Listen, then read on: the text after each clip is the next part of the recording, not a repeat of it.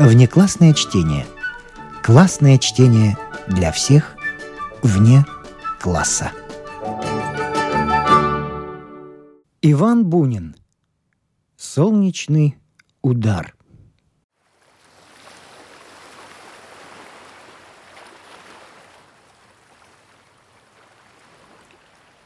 После обеда вышли из ярко и горячо освещенной столовой на палубу и остановились у поручней. Она закрыла глаза, ладонью наружу приложила руку к щеке, засмеялась простым прелестным смехом. Все было прелестно в этой маленькой женщине.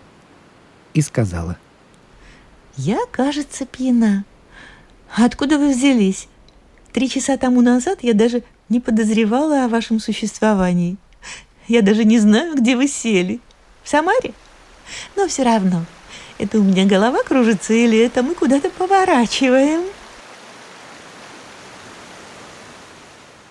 Впереди была темнота и огни. Из темноты бил в лицо сильный мягкий ветер, а огни неслись куда-то в сторону.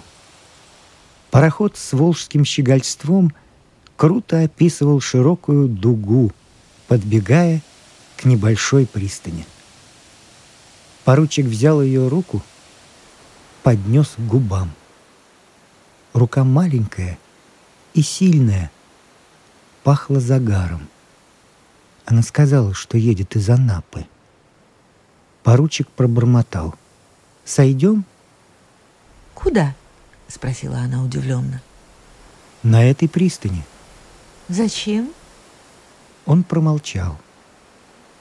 Она опять приложила тыл руки к горячей щеке. «Сумасшествие!»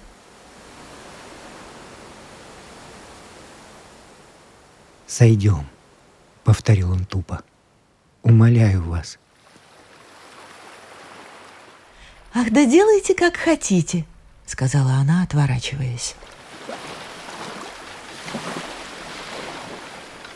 Разбежавшийся пароход с мягким стуком ударился в тускло освещенную пристань, и они чуть не упали друг на друга. Над головами пролетел конец каната, потом понесло назад — и шумом закипела вода. Загремели сходни. Поручик кинулся за вещами. Через минуту они прошли сонную конторку, вышли на глубокий по ступицу песок и молча сели в запыленную пролетку.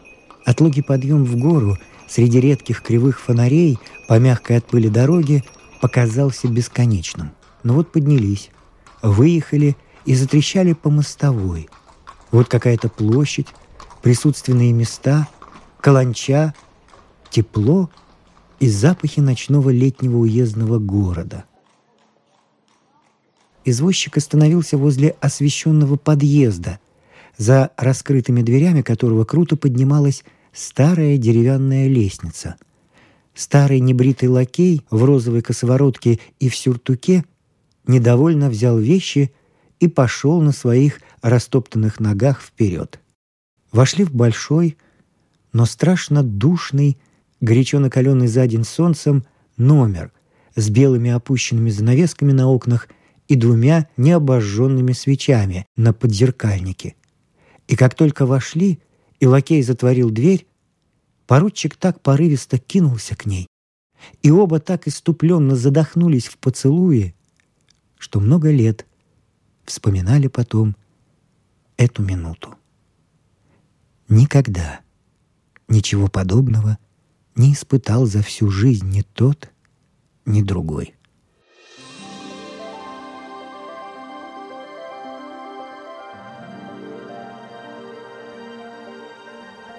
В десять часов утра – солнечного, жаркого, счастливого, со звоном церквей, базаром на площади перед гостиницей, с запахом сена, дегтя и опять всего того сложного и пахучего, чем пахнет русский уездный город.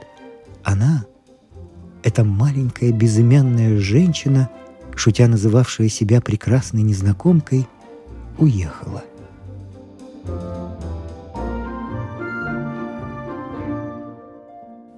Спали мало. Но утром, выйдя из-за ширмы возле кровати, в пять минут умывшись и одевшись, она была свежа, как в семнадцать лет. Смущена ли была она?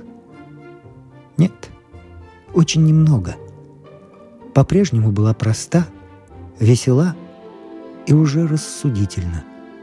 «Нет-нет, милый», — сказала она в ответ на его просьбу ехать дальше вместе. «Нет, вы должны остаться до следующего парохода. Если поедем вместе, все будет испорчено. Мне это будет очень неприятно. Даю вам честное слово, что я совсем не то, что вы могли обо мне подумать. Никогда ничего даже похожего на то, что случилось, со мной не было, да и не будет больше.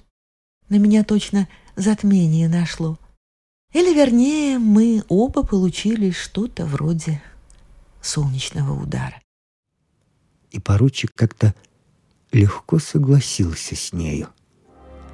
В легком и счастливом духе он довез ее до пристани, при всех поцеловал на палубе и едва успел вскочить на сходни, которые уже двинули назад. Так же легко, беззаботно и возвратился он в гостиницу. Однако что-то изменилось. Номер без нее показался каким-то совсем другим, чем был при ней. Он был еще полон ею и пуст. Это было странно.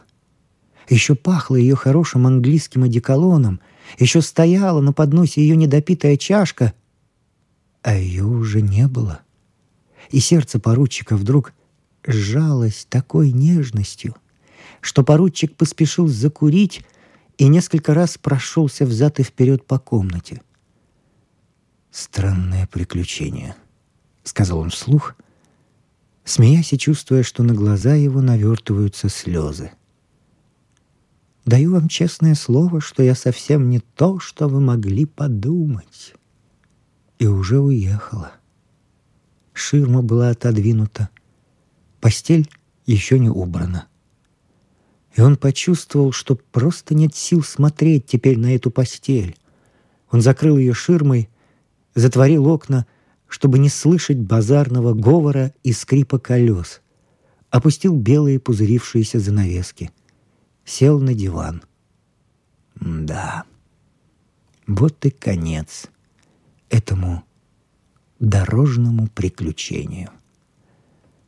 Уехала и теперь уже далеко. Сидит, вероятно, в стеклянном белом салоне или на палубе и смотрит на огромную блестящую под солнцем реку, на встречные плоты, на желтые отмели, на сияющую даль воды и неба, на весь этот безмерный волжский простор. И прости, и уже навсегда, навеки. Потому что где же они теперь могут встретиться? Не могу же я, подумал он, не могу же я ни с того ни с сего приехать в этот город, где ее муж, где ее трехлетняя девочка, вообще вся ее семья и вся ее обычная жизнь. И город этот показался ему каким-то особенным, заповедным городом. И мысль о том, что она так и будет жить в нем своей одинокой жизнью, часто, может быть, вспоминая его, вспоминая их случайную, такую мимолетную встречу, а он уже никогда не увидит ее. Мысль эта изумила и поразила его. Нет, этого не может быть. Это было бы слишком дико, неестественно, неправдоподобно. И он почувствовал такую боль и такую ненужность всей своей дальнейшей жизни без нее, что его охватил ужас, отчаяние. «Что за черт?» — подумал он, вставая опять, принимаясь ходить по комнате и стараясь не смотреть на постель за ширмой. «Да что же это такое со мной?» И что в ней особенного, и что, собственно, случилось? В самом деле, точно какой-то солнечный удар. И главное, как же я проведу теперь без нее целый день в этом захолустье? Он еще помнил ее всю, со всеми малейшими ее особенностями. Помнил запах ее загара, ее крепкое тело, живой, простой и веселый звук ее голоса. Чувство только что испытанных наслаждений, всей ее женской прелестью было еще живо в нем необыкновенно. Но теперь главным было все-таки это второе, совсем новое чувство. То странное, непонятное чувство, которого совсем не было, пока они были вместе — которого он даже предположить в себе не мог, затевая вчера это, как он думал, только забавное знакомство, и о котором уже нельзя было сказать ей теперь. А главное, — подумал он, — ведь и никогда уже не скажешь. И что делать? Как прожить этот бесконечный день с этими воспоминаниями? С этой неразрешимой мукой. В этом богом забытом городишке, над той самой сияющей Волгой, по которой унес ее этот розовый пароход. Нужно было спасаться, чем-нибудь занять, отвлечь себя, куда-нибудь идти. Он решительно надел картуз, взял стек, быстро прошел, звеня шпорами по пустому коридору, сбежал по крутой лестнице на подъезд. Да, но куда идти? У подъезда стоял извозчик. Молодой в ловкой поддевке и спокойно курил цигарку. Поручик взглянул на него растерянно. Как это можно так спокойно сидеть на козлах, курить и вообще быть простым, беспечным, равнодушным? Вероятно, только я один — так страшно несчастен во всем этом городе, подумал он, направляясь к базару. Базар уже разъезжался. Он зачем-то походил по свежему навозу среди телег, среди вазов с огурцами, среди новых мисок и горшков. И бабы, сидевшие на земле, наперебой зазывали его, брали горшки в руки и стучали, звенели в них пальцами, показывая их добротность. Мужики — оглушали его, кричали ему. «Вот первый сорт огурчики, ваш благородие!» Все это было так глупо, нелепо, что он бежал с базара. Он пошел в собор, где пели уже громко, весело и решительно, с сознанием исполненного долга. Потом долго шагал, кружил по маленькому жаркому и запущенному садику на обрыве горы — над неоглядной светло-стальной ширью реки. Погоны и пуговицы его кителя так нажгло, что к ним нельзя было прикоснуться. А колыш картуза был внутри мокрый от пота, лицо пылало.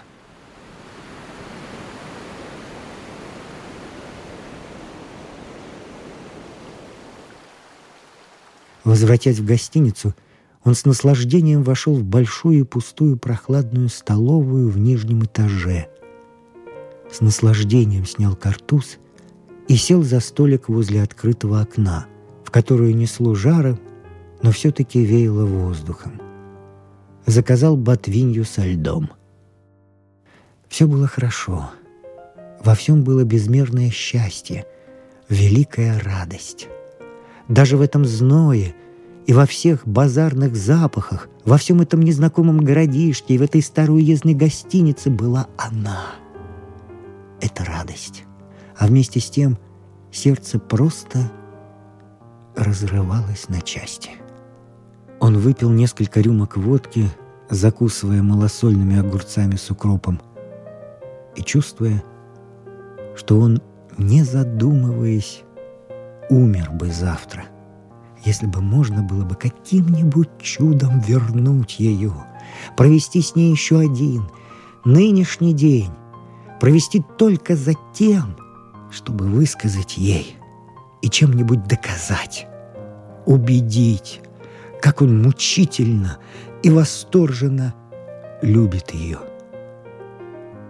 Зачем доказать? Зачем убедить? Он не знал зачем, но это было необходимее жизни.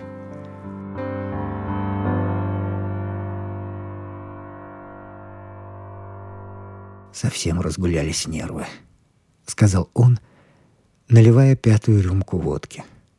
Он отодвинул от себя ботвинью, спросил черного кофе и стал курить и напряженно думать. Что же теперь делать ему? Как избавиться от этой внезапной, неожиданной любви? Но избавиться, он это чувствовал слишком живо, было невозможно. И он вдруг опять быстро встал, взял картуз и стек и, спросив, где почта, торопливо пошел туда с уже готовой в голове фразой телеграммы. «Отныне Вся моя жизнь навеки до гроба ваша, в вашей власти.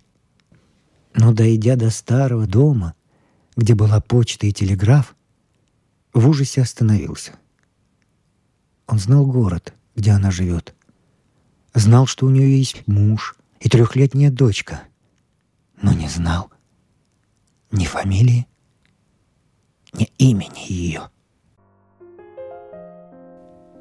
Он несколько раз спрашивал ее об этом вчера за обедом и в гостинице, и каждый раз она смеялась и говорила. «А зачем вам нужно знать, кто я, как меня зовут?»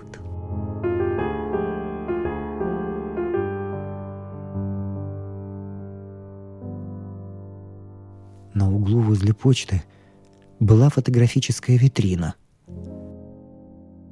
он долго смотрел на большой портрет какого-то военного в густых эполетах с выпуклыми глазами, с низким лбом, с поразительно великолепными бакенбардами и широчайшей грудью, сплошь украшенной орденами. Как дико! Как страшно все будничное, обычное, когда сердце поражено, да, поражено, он теперь понимал это, этим страшным солнечным ударом — слишком большой любовью, слишком большим счастьем.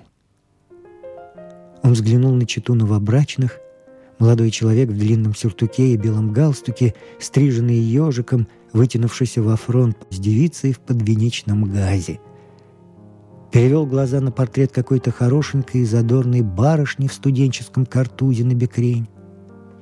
Потом, томясь мучительной завистью ко всем этим неизвестным ему, не страдающим людям, стал напряженно смотреть вдоль улицы.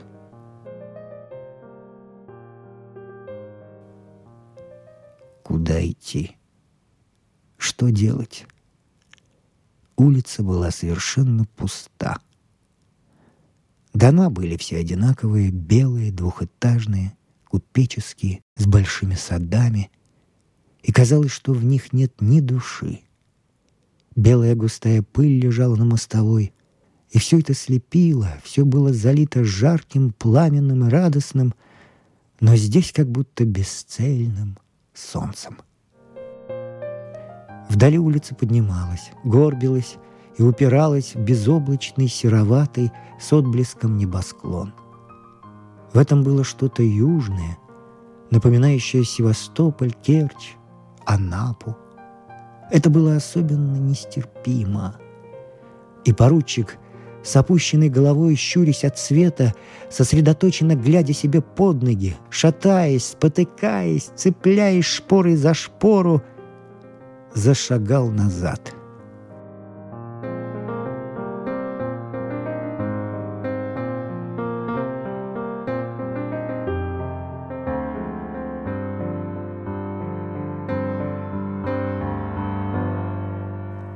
Он вернулся в гостиницу настолько разбитой усталостью, точно совершил огромный переход где-нибудь в Туркестане, в Сахаре. Он, собирая последние силы, вошел в свой большой и пустой номер. Номер был уже прибран, лишен последних следов ее. Только одна шпилька, забытая ею, лежала на ночном столике. Он снял китель и взглянул на себя в зеркало. Лицо его, обычное офицерское лицо, серое от загара, с белесыми выгоревшими от солнца усами и голубоватой белизной глаз, от загара казавшихся еще белее, имело теперь возбужденное, сумасшедшее выражение. А в белой тонкой рубашке со стоячим крахмальным воротничком было что-то юное и глубоко несчастное. Он лег на кровать на спину, положил запыленные сапоги на отвал. Окна были открыты, занавески опущены, и легкий ветерок от времени до времени надувал их. Веял в комнату зноем нагретых железных крыш и всего этого светоносного и совершенно теперь опустевшего, безмолвного волжского мира. Он лежал, подложив руки под затылок, и пристально глядел перед собой.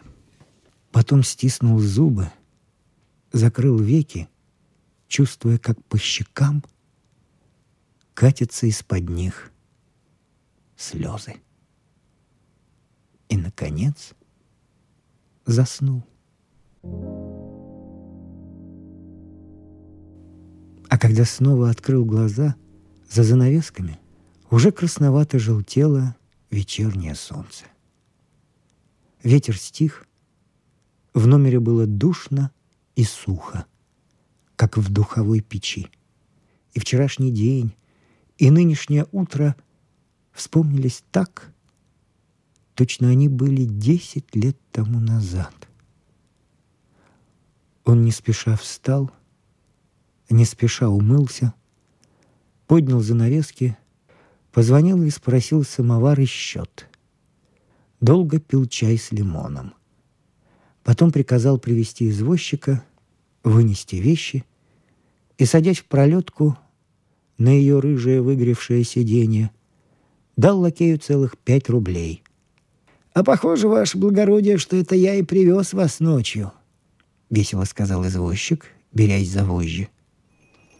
Когда спустились к пристани, уже синела над Волгой синяя летняя ночь, и уже много разноцветных огоньков было рассеяно по реке, и огни висели на мачтах подбегающего парохода. «В аккурат доставил», — сказал извозчик, заискивающий. Поручик и ему дал пять рублей. Взял билет, прошел на пристань. Так же, как и вчера, был мягкий в ее причал и легкое головокружение от зыбкости под ногами — Потом летящий конец, шум закипевшей и побежавшей вперед воды под колесами несколько назад подававшегося парохода. И необыкновенно приветливо, хорошо показалось от многолюдства этого парохода, уже везде освещенного и пахнущего кухней. Через минуту побежали дальше, вверх, туда же, куда унесло и ее давеча утром. Темная летняя заря потухла далеко впереди, сумрачно, сонно разноцветно отражаясь в реке. Еще кое-где светившийся и дрожащий рябью вдали под ней, под этой зарей. И плыли, и плыли назад огни, рассеянные в темноте вокруг —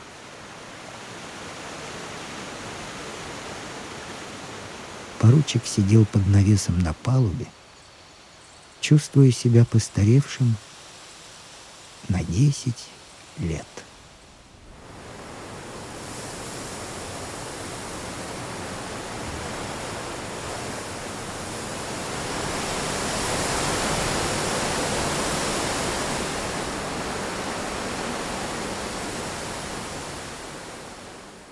Следующий рассказ написан современником Бунина, к сожалению, гораздо менее известным, чем Нобелевский лауреат, но тоже оказавшимся в эмиграции и даже вместе с Буниным выступавшим на парижских литературных вечерах. Отрадно, что к читателю возвращается незаурядный прозаик, публицист и эссеист Михаил Асаргин. Пинсне – Что вещи живут своей особой жизнью, кто же сомневается?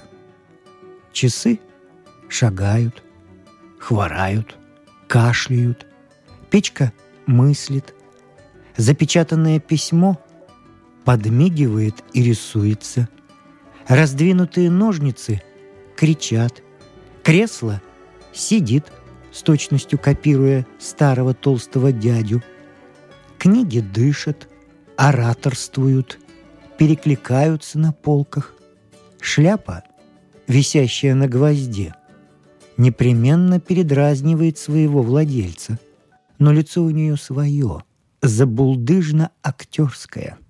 У висящего пальто всегда же легкая нетрезвость. Что-то паразитическое чувствуется в кольце и особенно в серьгах. И к ним заметным презрением относятся вещи-труженики. Демократический стакан, реакционная стеариновая свечка, носовой платок, интеллигент-термометр, неудачник из мещан. Отрицать, что чайник, этот добродушный комик, живое существо, может только совершенно нечуткий человек. Именно чайник, так как кофейник, например, живет жизнью менее индивидуальной и заметной. Но особенно меня всегда занимала одна любопытная черточка в жизни вещей. Не всех, а некоторых. Это страсть к путешествиям. Таковы коробка спичек, карандаш, мундштук, гребенка, шейная запонка и еще некоторые. Много лет внимательно и любовно изучая их жизнь, я сначала предположил, а впоследствии убедился, это эти вещи время от времени уходят гулять. На минуту, на час, иногда на очень долгий срок. Есть случаи исторические – семисвечник «Голубой бриллиант», исторический труд Тита Ливия и прочее. Но в таких исчезновениях отчасти замешана человеческая воля. На примере мелких вещиц легче установить полнейшую самостоятельность поступков. Обычно такие исчезновения мы объясняем то своей рассеянностью, то чужой неаккуратностью, а нередко и кражей. Раньше я и сам так думал, и не приди мне в голову понаблюдать жизнь вещей без предвзятого представления об их пассивности, я бы и по сей час думал так элементарно. Все читающие в постели знают, с какой настойчивостью теряется в складках одеяла карандаш, разрезной ножик, коробка спичек. Привычным жестом вы кладете на одеяло карандаш. Через минуту карандаша нет. Вы шарите, ищете, злитесь. Нет и нет. Откидываете простыни, смотрите под подушкой, на коврике, на столике. Нигде нет. Ворча встаете, лезете в туфли, заглядываете под постель, находите там спички, запонку, открытое письмо. Но карандаша нет. Ежась от холода, вы плететесь к столу, берете другой карандаш. Обычно он оказывается неочиненным. Чините его, возвращаетесь. Подоткнув под себя одеяло, чтобы согреться, вы, наконец, берете книжку, отложенную потому, что нечем было отчеркнуть нужное место. Раскрываете книжку, карандаш в ней. Ну, ясно, что сам попасть он в нее не мог.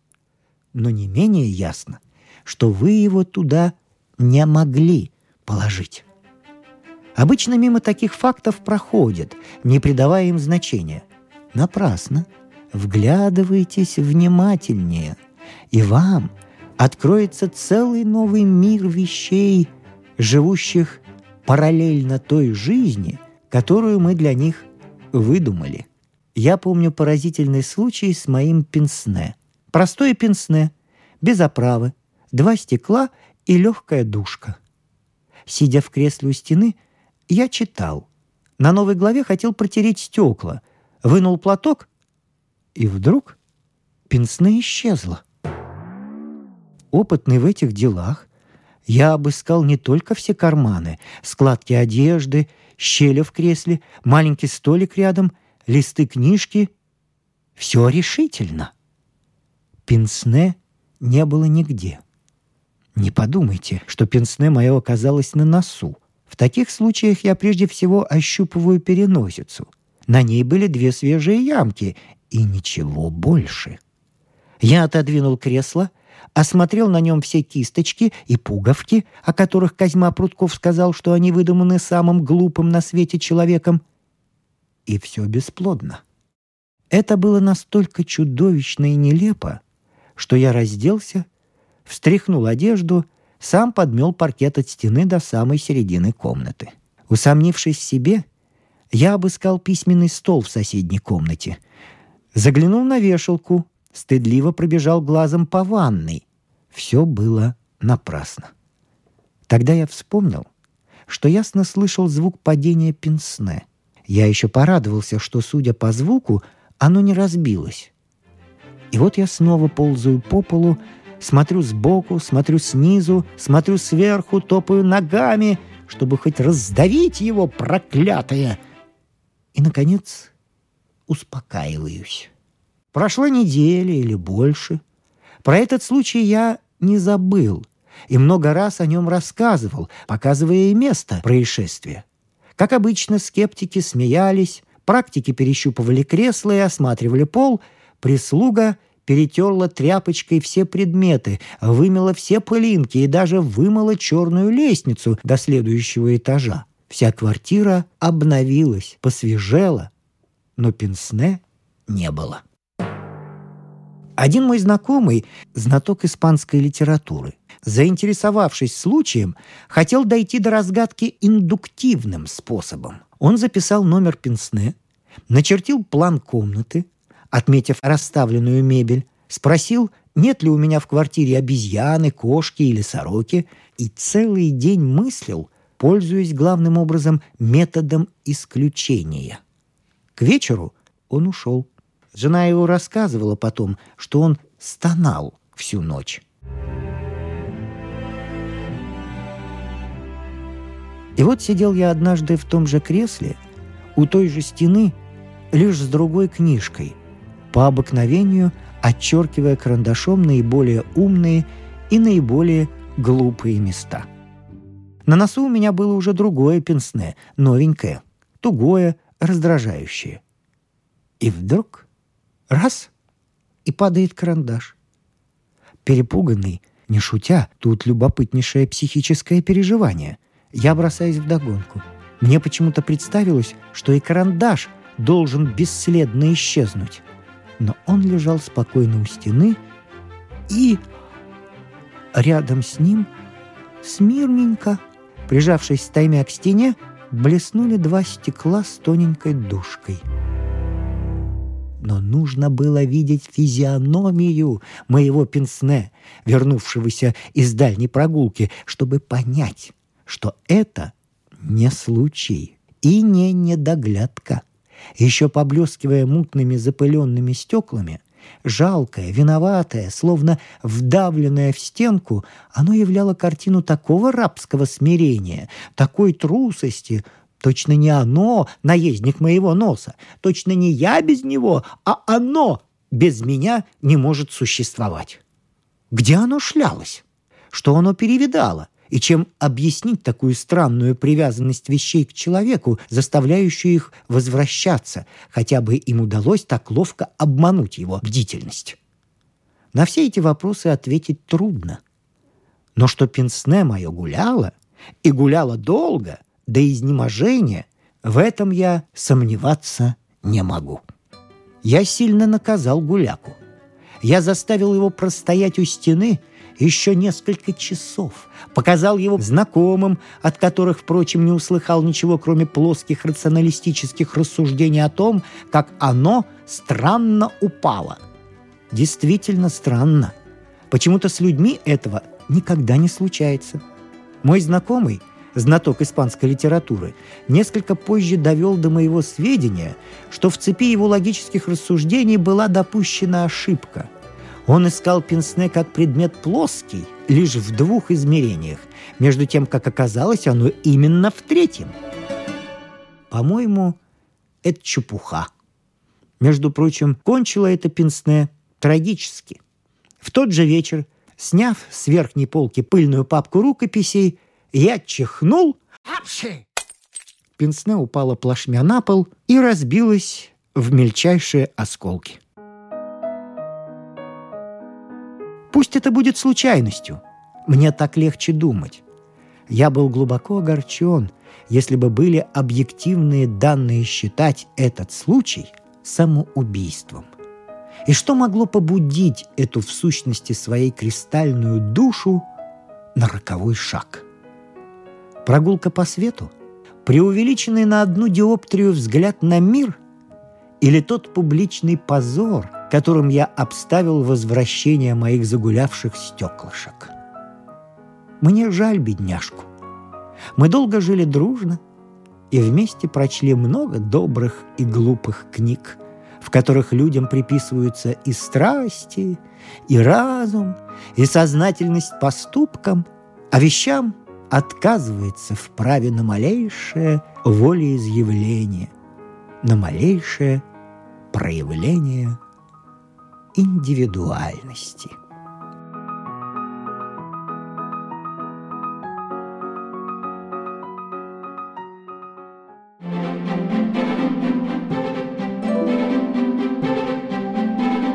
С вами прощаются актеры Наталья Щеглова и Вадим Гросман. Музыкальный редактор Виктор Петров. Слушайте нас в Spotify, на платформах CastBox, Яндекс Музыка, Apple Podcast и других. Самых маленьких слушателей мы приглашаем побывать в гостях у книжки. Подкаст Латвийского радио 4. А для тех, кого интересует наша женская роль в истории, в подкасте Латвийского радио 4 звучат Истории на манжетах. Если вы слушаете нас на ваших любимых подкаст-платформах, ставьте нам, пожалуйста, оценки и оставляйте комментарии, где это возможно. Мы все читаем, нам очень интересно ваше мнение.